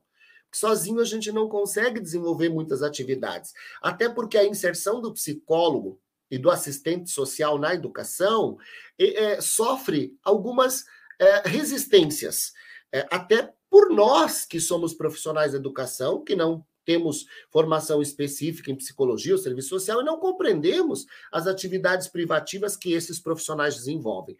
Por exemplo, foi um longo período para mostrar para toda a nossa rede, que trabalha muito bem aqui em Caçador, que o psicólogo não é clínico na escola, não fará psicoterapia, não fará avaliação individual de todos os alunos, não ficará emitindo laudos todos os dias. Não é essa a função específica desse psicólogo educacional, desse psicólogo escolar, até pelo fato de que ele terá que mobilizar a gestão escolar, trabalhar com atendimento especializado, educacio, é, é, especializado é, educacional especializado. Nós temos o NU aqui, que é Novas Oportunidades de Aprendizagem para as Crianças que têm déficit na aprendizagem ou é, problemas de aprendizagem. E com o tempo, essas equipes que vão sendo formadas, a nossa não está completa, está em início ainda, nós temos três anos de trabalho, estamos agregando mais profissionais. Hoje nós temos uma psicopedagoga, uma fonoaudióloga, um médico neurologista, três psicólogos, éramos em seis antes da pandemia, mas infelizmente, devido à pandemia, três foram desligados temos estagiário de psicologia, temos professor de filosofia que trabalha com oficinas temáticas nas escolas e acaba mobilizando temas importantes como autocuidado, violência sexual e os casos que passam a ser denunciados posteriormente são fruto também dessas oficinas e dessas intervenções. Então nós trabalhamos numa equipe multiprofissional e cautelosamente, após três anos de trabalho, nós fomos mostrando a importância que o psicólogo tem a importância que o assistente social tem. O assistente social entrará na nossa equipe, se tudo der certo agora, no início do próximo ano, porque ele ainda não foi agregado por ainda não haver esse entendimento, esse esclarecimento da importância que o assistente social tem na educação. Nós temos muito a construir ainda, mas as experiências vão se somando e novas experiências poderão contribuir com outras experiências e chegarmos num consenso, num padrão. Nós temos uma referência técnica que é muito boa, que a professora citou. Nós já temos uma lei federal que diz é, que existe essa obrigatoriedade, mas eu estou analisando essa lei federal, a gente está. Nós montamos uma equipe, uma comissão para ser uma coisa prática, para a coisa andar. Eu sou muito prático nas atividades que eu desenvolvo, porque se a gente não for na prática, demora muito tempo. E geralmente o Poder Executivo fará da forma como ele entende que deverá. Por exemplo, o número de psicólogos. Não é o Poder Executivo que deverá decidir. É a sociedade civil, os profissionais de educação, as associações de psicólogos, as associações de assistentes sociais, junto com o Poder Legislativo, deverão chegar ao consenso de quantas equipes serão necessárias em cada município, porque, caso contrário, um psicólogo e um assistente social contratado no município já estará cumprindo a lei federal, seja por processo seletivo ou concurso público. Nós estamos lutando para a criação dessas vagas por meio de uma lei específica que faça uma reforma administrativa no município, aumentando o número de cargos, é, tantos psicólogos e tantos assistentes sociais específicos para educação. Ou seja, o processo é, é, é, é, doloroso, é demorado. Primeiro, a gente tem que fazer várias discussões, como essa é, discussão que estamos fazendo, trocar experiências, montar grupos de estudos. Então, nós resolvemos em Caçador iniciar esse processo é, estudando esses documentos que a professora citou, porque eu já vi no material nos slides, ler a referência, não só é, é, é da psicologia, mas também tem os documentos normativos é, é, é, notas técnicas do CRES também, que orienta também a inserção dos assistentes sociais na educação, e eu, como assistente social, também defendo e também acredito e também estou brigando para a inserção imediata desses profissionais também na nossa equipe. Ou seja, então quais o que, que fizemos de prática? Pegamos o poder legislativo, pegamos representante do poder executivo, então, pegamos dois vereadores, pegamos é, a Secretaria Municipal de Educação, por meio da nossa secretária, que é muito esforçada, entende essa necessidade, tanto que mantém um programa com vários profissionais que não fazem parte ainda do quadro efetivo de profissionais da educação, né? Está defendendo já e vem defendendo isso nos últimos anos. E também coordenador pedagógico da secretaria para pensar a melhor forma. Então nós temos nos reunido reunidos uma vez por mês para debatermos. Então nós chamamos também representantes da Psique, eu também faço parte, da Associação de Psicólogos de Caçador e Região. Somos aproximadamente, creio eu, com uns 30 psicólogos que nos reunimos, debatemos, fazemos eventos, mobilizamos já há vários anos a psicologia aqui na nossa cidade e também representantes da Associação dos Assistentes Sociais de Caçador, que também tem uma associação já há muitos anos. E nós nos reunimos para estudar os documentos primeiro, para entender o processo. E nós chegamos à conclusão que nós deveremos, em primeiro lugar, estimular o executivo a partir de uma minuta de projeto de lei que faça uma reforma administrativa na prefeitura, faça uma reforma e diga quantos serão esses profissionais necessários. E eu estou muito vigilante com isso, porque caso contrário, nós teremos municípios catarinenses, brasileiros, é, que tem, por exemplo, 10 mil habitantes, sei lá, e um psicólogo e assistente social. Se o Poder Executivo colocar, ele já estará cumprindo a lei. E nós estamos fazendo um levantamento de que nós precisaremos, por exemplo, a cada mil alunos, já temos pessoas defendendo a cada 1.500, eu já acho que tem que ser um pouco menos, mas enfim, a cada mil alunos, pelo menos uma equipe de referência, que nós estamos estudando, por nossa vivência, experiência aqui na nossa cidade. Então, se temos quase 9 mil alunos, teremos que ter nove psicólogos, nove assistentes sociais, para pelo menos dar condições não tão dignas, mas o mais dignas possível para dar conta dessas demandas. E na prática, o trabalho do psicólogo na educação, ainda aqui, depois de tantos anos militando nessa área, ainda é compreendido como aquele trabalho voltado à avaliação psicológica, voltado à emissão de laudos, à emissão de pareceres, que às vezes mais rotulam as crianças e adolescentes do que, na verdade, ajudam. Então, a nossa equipe faz pareceres pedagógicos, sim, é, psicopedagógicos, pedagógicos, fonoaudiológicos, psicológicos. Temos um médico neurologista para trocar informações conosco e nos ajudar a fechar alguns diagnósticos, mas sempre com o objetivo da inclusão. Nunca com o objetivo do rótulo da exclusão que muitos laudos acabam, por vezes, é, ocasionando.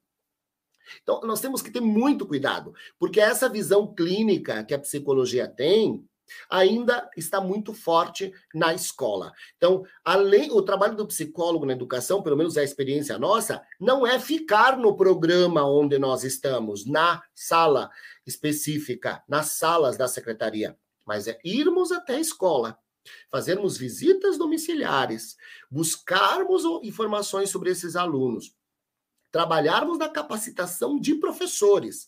Essa semana nós tivemos paradas pedagógicas e cada um da equipe foi para uma ou duas escolas para mobilizar os professores sobre a saúde mental e a prevenção do suicídio. Esse é um papel interdisciplinar de toda a equipe incluindo, obviamente, os psicólogos que fazem parte. Então, a capacitação de professores é fundamental, sempre com muito cuidado, chegando de uma forma sem dizer, olha, eu sei, o professor não sabe, porque eu sou professor há 28 anos. Eu não gosto de imposições.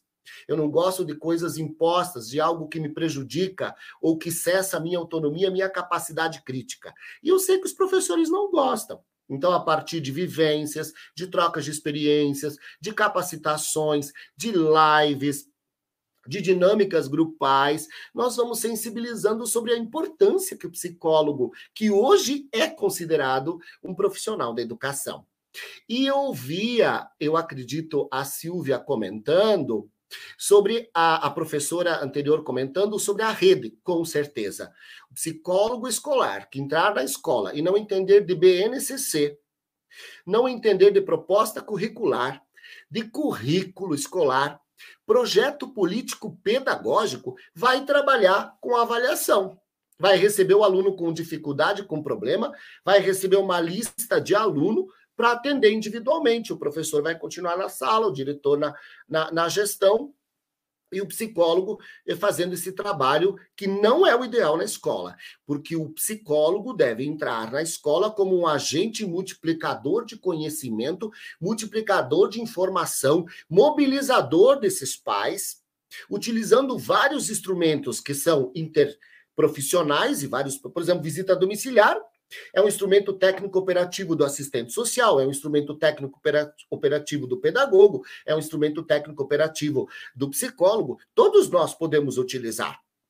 E, de alguma forma, ampliar os horizontes, sempre com o objetivo da profilaxia, como mesmo a Marlise comenta ali. Prevenção, informação, orientação. Nós temos notado nos últimos três anos até é, é, eu já tive experiências duas vezes como conselheiro tutelar em duas gestões de caçador. Minha esposa, assistente social, também é conselheira aqui nesta cidade. E nós temos é, 254 casos de abuso sexual identificados em crianças e adolescentes nos últimos três anos. E a gente sabe que essa mobilização nas escolas, essas oficinas pedagógicas que os professores de filosofia fazem para mobilizar esses temas, ajudam a trazer esses casos que ficam latentes, por vezes, por muitos anos, às autoridades que fazem parte da rede. E a rede intersetorial é fundamental. Nós temos que compreender o papel da política de assistência social, qual é o papel dos psicólogos que estão lá no CRAS, os assistentes sociais, fazer um intercâmbio de informações constantemente, entrar em contato com os programas de saúde mental que os municípios têm, porque todos esses indivíduos, esses sujeitos que a psicologia atende, são sujeitos que circulam em todas essas políticas públicas, na saúde, na educação, na assistência, no a partir do, do Conselho Tutelar das intervenções no sistema de garantia e proteção de direitos são as mesmas famílias. Nós também temos dentro do nosso programa e já é a terceira edição, que é a, o mês em que a gente trabalha com saúde mental. E a gente utiliza o mês de setembro, até pelo fato de sermos em poucos, e a gente trabalha com um programa, como com psicólogos, é nós psicólogos que assumimos, da equipe chamado saúde mental nas organizações. Não, mas o psicólogo escolar e até as empresas para falar de saúde mental? Por quê? Se é psicólogo escolar, não, nós vamos nas empresas, até as empresas, porque nas empresas da nossa cidade é que trabalham os pais dos nossos alunos das redes pública, particular, estadual de ensino. Esses pais que não podem, muitas vezes, ser atingidos por reuniões pedagógicas ou reuniões de pais nas escolas, porque muitas vezes não conseguem acessar essas reuniões, até porque nos últimos tempos poucas ocorreram presenciais devido à pandemia, o que, que acontece? Nós precisamos atingir esses pais, porque a prevenção se faz com o maior número de pessoas da sociedade civil envolvidas. Então, o psicólogo escolar precisa ser alguém inteligente, precisa ser alguém que mobiliza grupos, que discute, que, que oferece informações, que vai até a empresa debater o tema, que vai fazer a visita domiciliar, se for necessário e houver intencionalidade para ajudar essa criança. Então, nós temos que trabalhar em rede intersetorial. E é muito importante também criar fluxogramas de trabalho. Cada município ter um fluxograma pautado nas legislações vigentes que garantam os encaminhamentos que essa rede faz, né? É, é, é, esses encaminhamentos que a rede faz um para o outro, ajudando a melhorar a qualidade de vida daquela criança, daquele adolescente, daquele aluno, daquele pai, daquela mãe. Porque a gente sabe, se a gente cuida de uma família, cuida de um pai, de uma mãe, orienta, oferece informação, nós estamos automaticamente cuidando e melhorando a autoestima do nosso aluno. Nós temos duas demandas que a psicologia escolar traz também. Nós ainda temos o paradigma do modelo é, individual, dos atendimentos individuais. Nós não cortamos ainda este modelo aqui no nosso programa, porque caso contrário, nós chegaremos e nos tornaremos inúteis na escola, porque a escola não compreende ainda qual é o nosso papel enquanto psicólogos. E se nós ficarmos só nas questões coletivas, já no início do trabalho, nós vamos assustar, nós vamos causar pânico e muitos profissionais da educação dirão: o que, que esses psicólogos vieram fazer se eles não atendem ninguém? Como se os atendimentos coletivos, as mobilizações, as capacitações, as reuniões, as oficinas não fossem é, ações concretas do psicólogo, efetivas, ainda devido a esse paradigma é, do psicólogo clínico, que vai para a escola, que vai para a empresa e que vai para qualquer outra instituição ou área da psicologia. Mas, além dos atendimentos individuais, quando realmente a gente precisa fazer uma orientação, é, fazer uma, um atendimento, um aconselhamento psicológico para os pais, uma avaliação, é, é, é, em relação à aprendizagem, às dificuldades, à saúde mental, para ver qual é o melhor caminho agora que vamos fazer? Para onde vamos encaminhar? Que órgão da rede intersetorial que nós vamos acionar?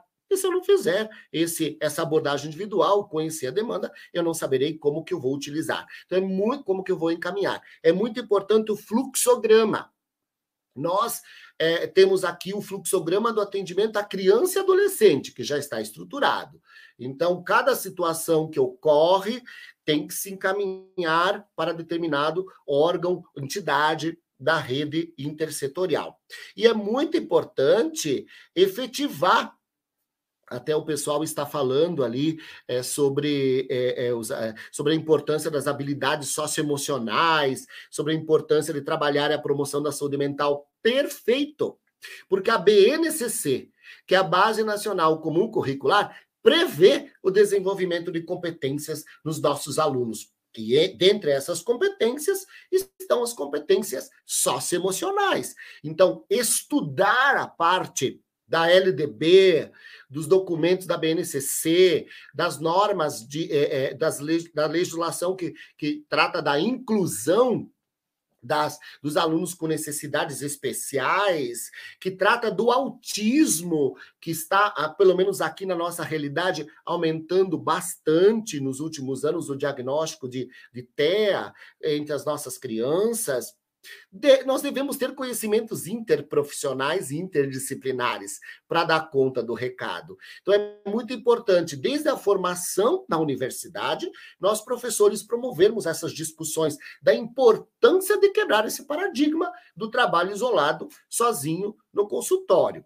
Isso a gente tem é possível, é feito, é bem feito, mas na educação não combina na educação não dá certo. A gente precisa interagir, precisa fazer reuniões periódicas, debates, fóruns, usar da assembleia quando for necessário para os próprios pais trazerem informações sobre soluções para os problemas que eles mesmos estão vivendo, para pensar em sua realidade, repensar em sua realidade e criarem demandas para melhorar a qualidade de vida dos seus filhos e, consequentemente, das famílias e de uma sociedade inteira.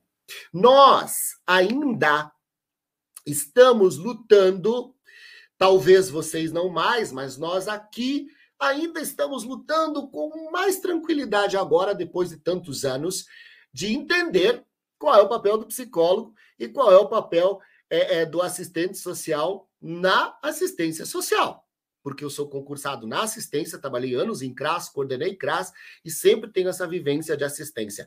Agora que se entende e que se respeita uh, os, as técnicas privativas do psicólogo, as técnicas privativas do assistente social.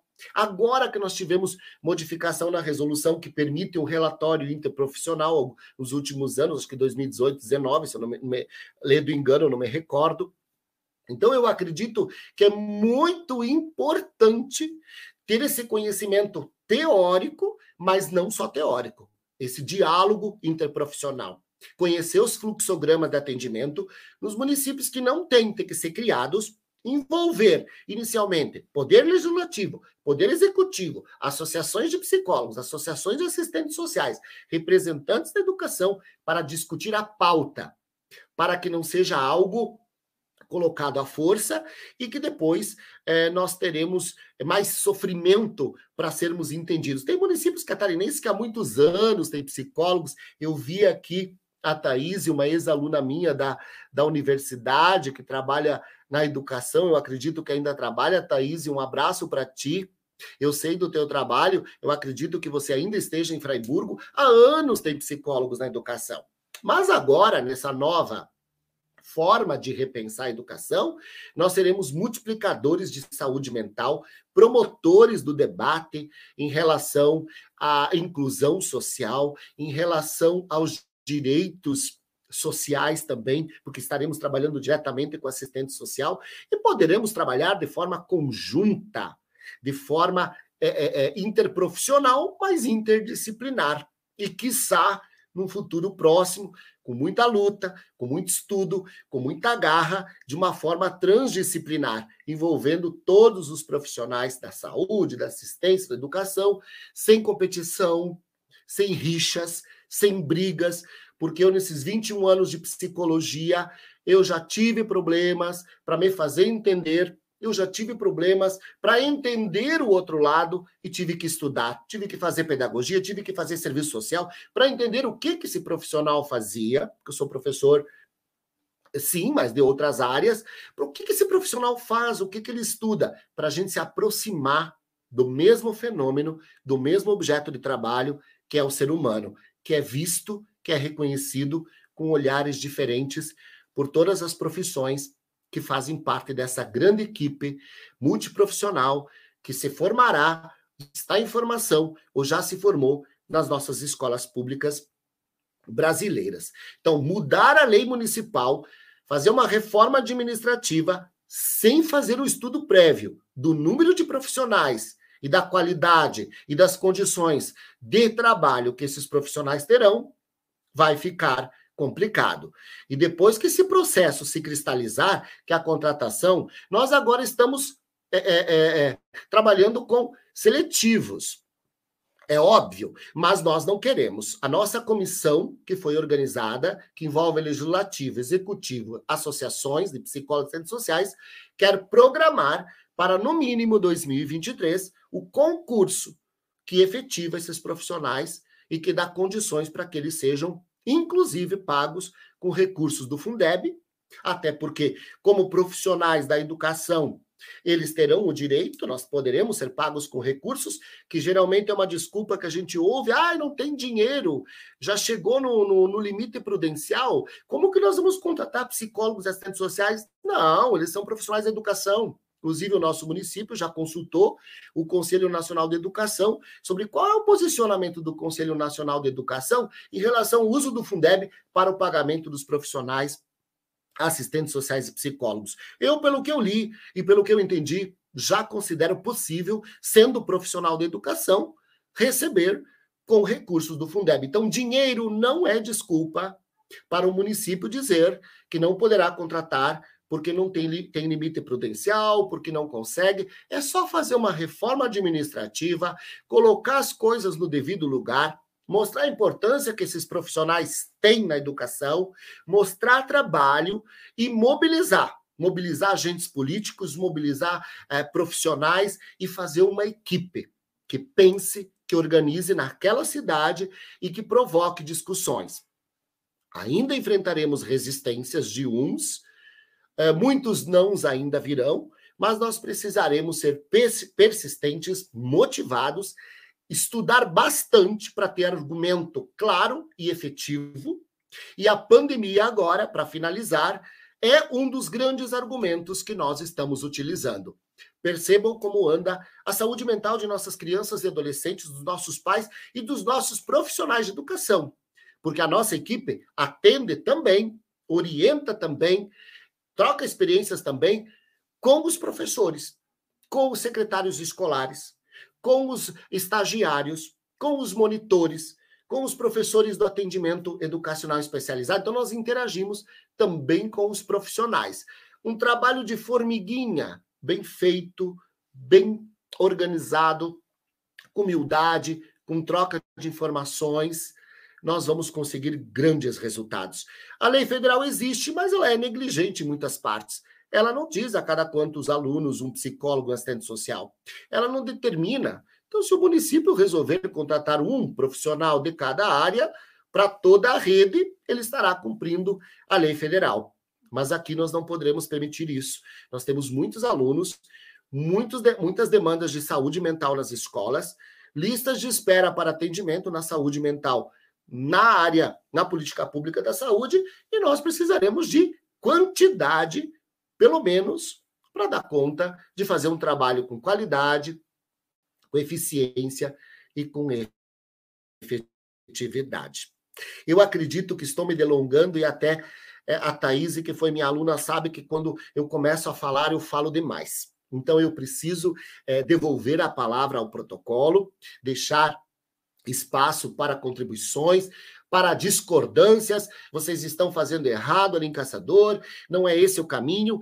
Eu estou encontrando um caminho junto com outros profissionais para encontrar uma forma mais eficaz e de garantir realmente, em breve, esses profissionais concursados na nossa cidade e que consigam estudar e pensar a melhoria da nossa educação, porque a educação move um país, a educação move um povo, moveu a minha vida, move a minha vida todo dia e melhora a saúde mental de todo mundo. Quando a gente tem amigos, quando a gente compartilha conhecimento, quando a gente cresce enquanto seres humanos. Então, eu quero agradecer muito esses 20 minutos que me foram cedidos para trocar algumas informações.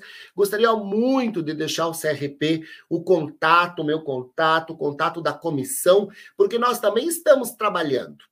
Trabalhando, estudando, nós temos no dia 7 de outubro mais uma reunião, onde todos os integrantes ficaram responsáveis para ler todas as normativas técnicas e todas as orientações que já existem para debatermos qual é o melhor caminho a partir de agora para chegarmos no resultado final, Silvia. Cíntia, eu estou chamando de Silvia, eu estou trocando os nomes. Aliás, às vezes eu troco os nomes até dos alunos. E, ah, professor, não é esse meu nome, está trocando meu nome.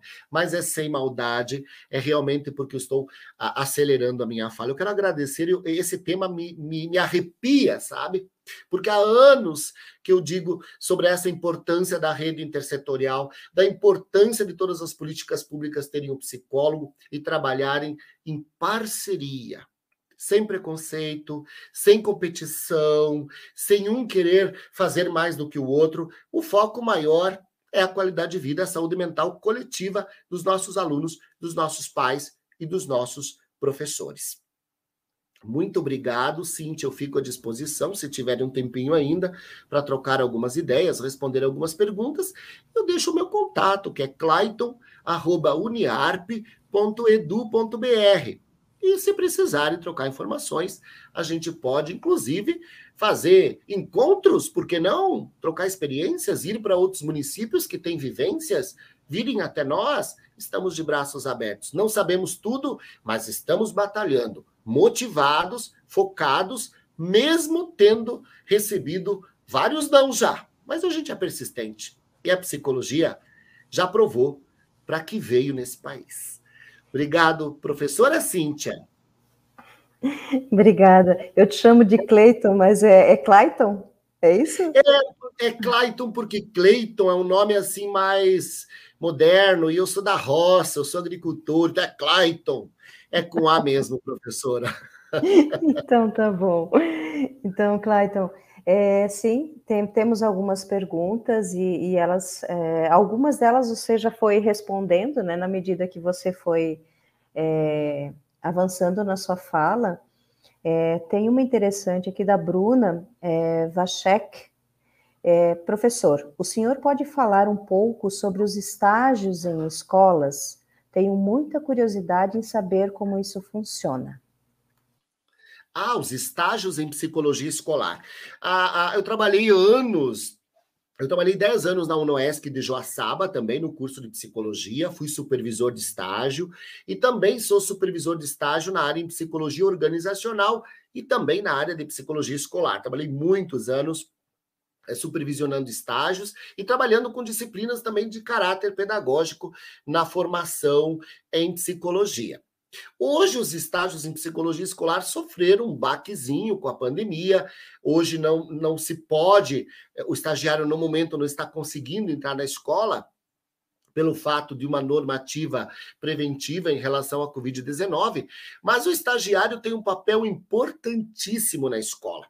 O estagiário é, terá muito mais o que fazer e aprender quando cada escola ou cada rede tiver o seu psicólogo, o seu profissional para ajudar, para colaborar. O papel do estagiário, na verdade, é de aprender. Muitas vezes, até eu, como supervisor de estágio, cobro do aluno, né, lá na organização, você tem que fazer isso, você precisa desenvolver. Mas, no fundo, é porque a gente se preocupa com a formação.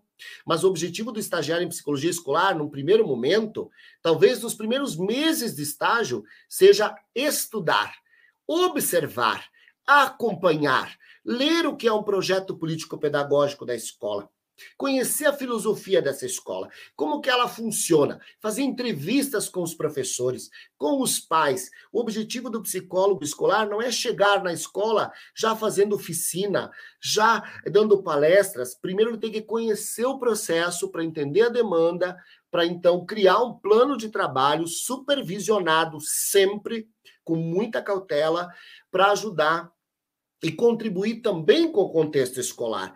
Então, fazer oficinas, nós trabalhamos com vídeos educativos, porque a pandemia trouxe essas necessidades da criação de vídeos educativos para serem multiplicados entre os alunos e os professores. É, ontem eu conversava com uma aluna de psicologia escolar, que é de outra supervisora, que pediu, professor, vamos trabalhar com o TikTok, vamos fazer um minuto dicas profissionais para orientação profissional para passar para os alunos, porque nós não podemos entrar na escola, então nós vamos usar também o TikTok. Disse, Bora lá, vamos fazer um minutinho, vamos ver como é que ficou a informação, falar da psicologia dessa profissão maravilhosa e vamos espalhar conhecimento de todas as formas possíveis. Então, o estagiário, ele aprende, ele não é obrigado a fazer, a construir muita coisa, ele tem que acompanhar o processo dessa escola e ler bastante, gente, porque o primeiro documento que eu cobro dos alunos é ler o projeto político-pedagógico para entender quem é essa escola, como que ela funciona, quais são as suas filosofias e quais são as suas estratégias para atingir o maior objetivo, que é a aprendizagem dos nossos alunos. Mais ou menos nesse sentido, mas se quiser trocar ideias, eu, eu troco depois com mais tempo, porque é, tem muita coisa boa que o estagiário pode fazer nessa área é, da psicologia escolar. Inclusive, nós temos isso na nossa grade, a disciplina, outras disciplinas correlatas e o estágio em psicologia escolar, que é de um ano é de 120 horas no primeiro e o dois também é 120 horas. Obrigada, Clayton. É, tem vários comentários aqui no chat, muitos elogios, né, muitas complementações da sua fala, né, sobre essa importância da interdisciplinaridade, a importância do contato com as famílias, né, é, de, de, saber a diferença entre o atendimento de um psicólogo escolar educacional, de um psicólogo clínico, né, que na escola não se faz clínica, se faz a psicologia educacional de fato. É, porém, tem uma aqui no meio que de repente vale uma complementação, né, que já foi falado no início, mas talvez você possa também trazer a, a sua fala, a psicologia educacional e psicologia escolar. Quais as aproximações? A pergunta foi feita pela Gisele é, Sodre Fernandes Vieira da Cunha. Ótima pergunta. A gente ainda usa o termo psicologia escolar, mas é quando, quando a gente usa o termo psicologia escolar e ainda ele está na nossa grade, é, é, na estruturação da nossa grade de formação, envolve muito a instituição escola, o lugar, o espaço de construção do conhecimento.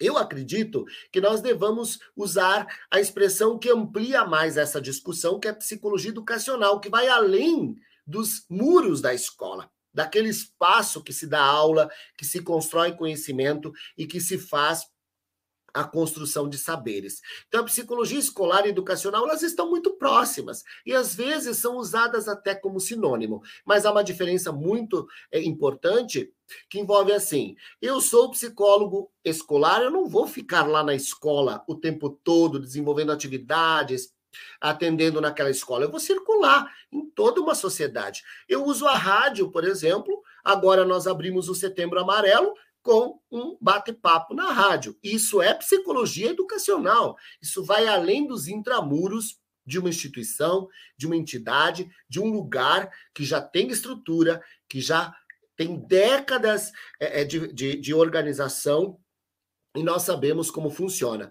Então tem que ter muito cuidado para a gente ampliar a discussão da escola para uma educação ampla, que sai dos intramuros e que avança é, é, teorias e, e, e, tergiversações que diferenciam, mas isso tem vários artigos que podem ajudar, que podem complementar. Eu sou muito mais do psicólogo educacional, que é esse que trabalha na educação, mas não só na escola, em qualquer lugar em qualquer momento, trazendo é, saúde mental e fomentando a discussão sobre os direitos humanos. Obrigada, professor. Mais alguma demanda, é, tem, professora? Tem, tem sim. Então, é, acabei de colocar no chat, então as perguntas, né?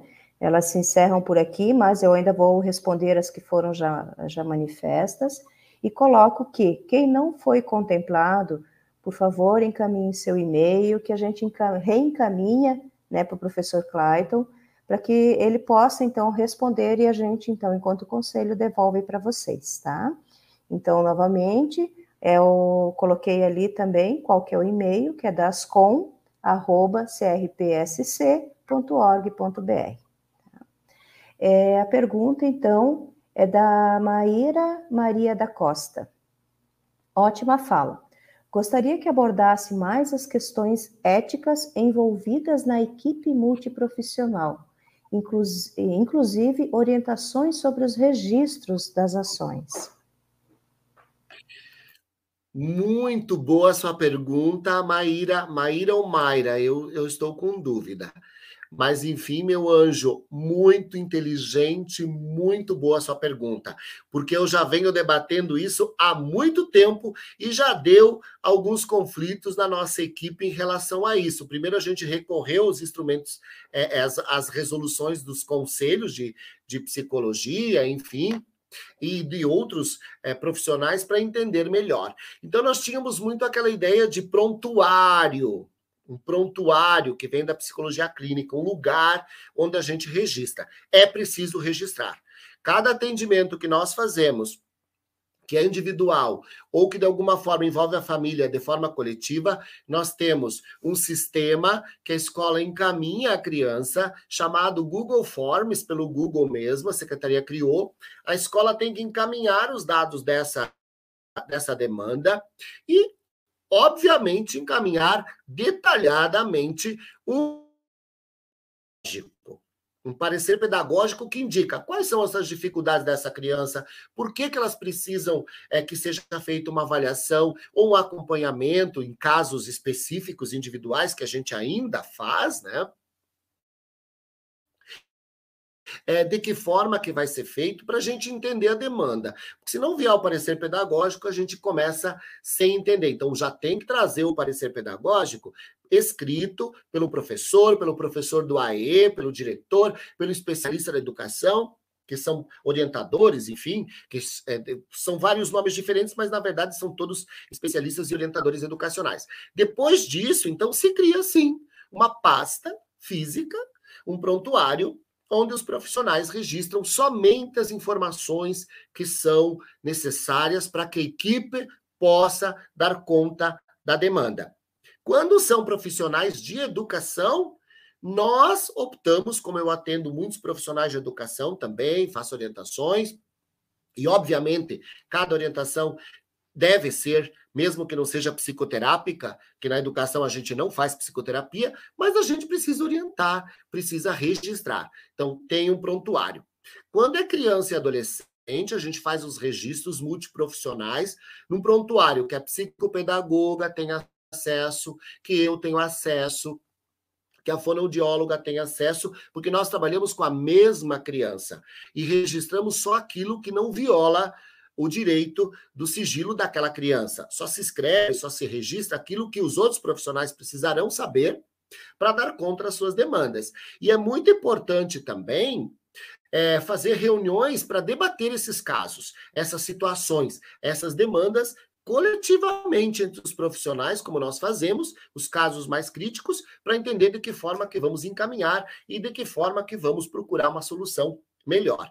Quando são profissionais da educação atendidos por um psicólogo da nossa equipe individualmente, aí nós temos um armário separado, onde só o psicólogo tem a chave e guarda o seu prontuário dos profissionais da educação, porque nós entendemos que as demandas que vêm dos profissionais às vezes são muito pessoais muito pontuais e não se referem a uma questão coletiva, se referem a orientações, a encaminhamentos para melhorar a saúde mental desse profissional. Então, eu tenho um armário só meu, com chave, as colegas também, tem um armário específico com testes psicológicos, porque nós tivemos assim no início aquela percepção em 2019, façam a lista de testes que vocês precisam que nós vamos comprar, porque ainda tem a visão de avaliação, de testagem, de clínica. Então nós temos vários testes psicológicos. Não é, não há motivo para não aplicar um teste psicológico, por que não, né? A gente pode aplicar. Hoje mesmo eu apliquei um teste, a bateria de atenção concentrada, atenção dividida e atenção alternada, porque eu queria entender se adolescente tem algum déficit que é cognitivo que está atrapalhando a aprendizagem. Como temos o material, temos as folhas de resposta, temos os manuais, nós utilizamos, que também fica no espaço reservado, separado e chaveado. Quando são demandas muito específicas, armário lacrado somente o psicólogo pode ter acesso. E quando eu levar uma informação para a equipe, que seja importante para melhorar a demanda, só passo a informação estritamente necessária que não viola o direito e nem o sigilo desse usuário. Porque como que a gente chama aquele que a gente acompanha na educação? Paciente não é. É usuário, é aluno, é professor, é beneficiário lá na assistência social, a gente usa muito usuário ou beneficiário. Educação é nosso usuário, nosso cliente, nosso nosso é, é nosso colaborador da escola, nosso aluno. Então, o sigilo é fundamental. Psicólogo não pode ir para a escola atender um caso da criança, identificou um abuso sexual e passa para toda a escola, para todos os professores. Não, gente, a gente não pode fazer isso. A orientação que a gente deu, inclusive na capacitação, é de que se evite fazer entrevistas de revelação quando os professores não estão capacitados para isso. Quem faz a entrevista de revelação do abuso é o psicólogo policial civil que nós temos na delegacia de polícia. Por isso que tem que ter um fluxograma claro para entender como que a gente faz. Agora, a ética é fundamental. A gente está na escola, houve muitas coisas que, se passadas para outros profissionais, gerarão conflitos interpessoais entre gestão, entre professores, entre pais. Então, você pode escutar uma reclamação de um professor da gestão, mas você não pode ir lá contar para o gestor da escola. Você vai orientar o professor para criar um canal de comunicação com esse gestor e minimizar os efeitos dessa situação. Tem que registrar. Não pode ser feito um trabalho coletivo, mesmo que coletivo. Nós registramos em fotos, relatórios mensais, quantas pessoas foram atingidas pelas oficinas, pelas palestras, que são os relatórios que vão além dos nossos das nossas pastas, dos nossos prontuários, digamos assim, das nossas listas de registros. Registrar é fundamental. Por quê? Até o momento que não tiver concurso público, professora Cíntia, vai haver rotatividade de psicólogos na educação. E aí eu não posso, cada ano que troca o psicólogo, começar do zero o trabalho com aquela família. Eu preciso pegar o registro de quem já atuou, muito bem feito, detalhado, com xerox dos documentos que foram feitos, encaminhamentos para UBS, encaminhamentos para saúde mental, xerox, autorização daquele pai, termo de autorização para fazer orientação para aquela criança, para aquele adolescente, dentro dos termos legais. Para que quando o psicólogo chegue, como já aconteceu no nosso programa, novos psicólogos chegaram, buscaram no prontuário as informações para dar continuidade àquele trabalho e não começar do zero sem informação de qualidade. Tem muitas questões importantes que essa pergunta pode trazer para uma, um debate maior futuramente. Com toda certeza, professor. É, é um assunto, na verdade, é, a gente só está começando, né, a realmente a falar, a expor o que é a psicologia educacional, psicologia escolar. Então, estamos iniciando, são passos lentos, mas são passos firmes, né, porque já vemos, já viemos, estamos vindo há 20 anos, né, com consciência da importância desse trabalho. Né? E isso firmou muito né, o que, que é o nosso papel. E, né, e as suas colocações em relação à ética foram fundamentais, e também, assim, é a partir do momento que tudo isso for implementado, né, é, o, próprio, o próprio conselho, né, nós, nós somos um órgão orientador, né, então dúvidas, esse espaço pertence aos profissionais de psicologia e vocês buscam nesse espaço as orientações necessárias para a execução do seu papel profissional. Então, professor, aqui, né, novamente, né, muitos agradecimentos, fala interessante. É, então, eu tenho, né, me coloco agora para te agradecer, né, Clayton, pelas tuas palavras, por você ter se voluntariado, né, e trazer esse seu conhecimento, né, para a psicologia, e que sim, que seja só o começo desse trabalho, que vire, né, que venham outras lives, outras capacitações, para que a gente permaneça constante nesses nossos passos. Então, Cleiton, muito obrigada pela sua participação, pelas tuas palavras, pelo teu conhecimento e dou esse espaço para que você então faça a sua fala de fechamento. Eu gostaria de agradecer ao CRP12. Eu sempre estarei à disposição para debater, para buscar alternativas. É modelo isso que o professor passou agora aqui? Não, é longe de um modelo. É uma tentativa, é uma experiência, talvez ousada, talvez errônea em alguns momentos, de acertar, de fazer as coisas serem melhores. Agora, uma coisa é certa: não podemos é, tirar é, o nosso pé do freio, nós temos que continuar acelerando discutindo, como o CRP está fazendo muito bem. Não é Josley, eu acho que o Josley Martins deve ser o meu ex-aluno aqui de, de caçador, que trabalhou, é um profissional da saúde. Eu fico com uma saudade. Também tem alunos que superam os professores, vão embora, fazem coisas maravilhosas. Eu aprendo, inclusive, trabalho com ex-alunos meus, então eu fico muito feliz com isso. Eu quero agradecer do fundo do coração para mim é sempre um prazer trocar informações e aprender. E quero também participar de mais eventos, porque eu estou sentindo necessidade. Nessa comissão, inclusive, eu vou colocar a comissão inteira para assistir esses, esses eventos do CRES, do CRP, para fundamentar, para a gente não falar besteira e não fazer um, um, uma papagaiada sem fundamentação, porque depois a gente perde o respeito no município e acaba prejudicando o processo ao invés de fazer acontecer. Então, aqui está dando certo, mas tem que mobilizar mundos e fundos. Mas a gente tem motivação, tem fé, tem esperança, tem vontade e a gente ama a psicologia, a gente não desiste nunca, não é mesmo, professora? Muito obrigado, um beijo para todos vocês e Deus nos abençoe nessa caminhada, porque nós vamos precisar de muita fé e muita garra para manter firme o nosso propósito, que é ajudar uma sociedade inteira. Não é só, só achar emprego para psicólogo, não é só para colocar psicólogo trabalhar, ganhar salário. Não, é para ajudar uma sociedade a ser melhor. Muito obrigado, Cíntia. Muito obrigado Obrigada. mesmo. Obrigada, Cleito. É, então, eu gostaria de, mais uma vez, agradecer aos palestrantes né, por nos brindarem nessa noite com seus conhecimentos e experiências é, que de forma voluntária se prontificaram a estarem aqui conosco. É, muito obrigada em nome do Conselho Regional de Psicologia de Santa Catarina. Obrigada, professor Cleito, obrigada, professora Mariana. É, obrigada também aos intérpretes de Libras, Tiago e o Gabriel.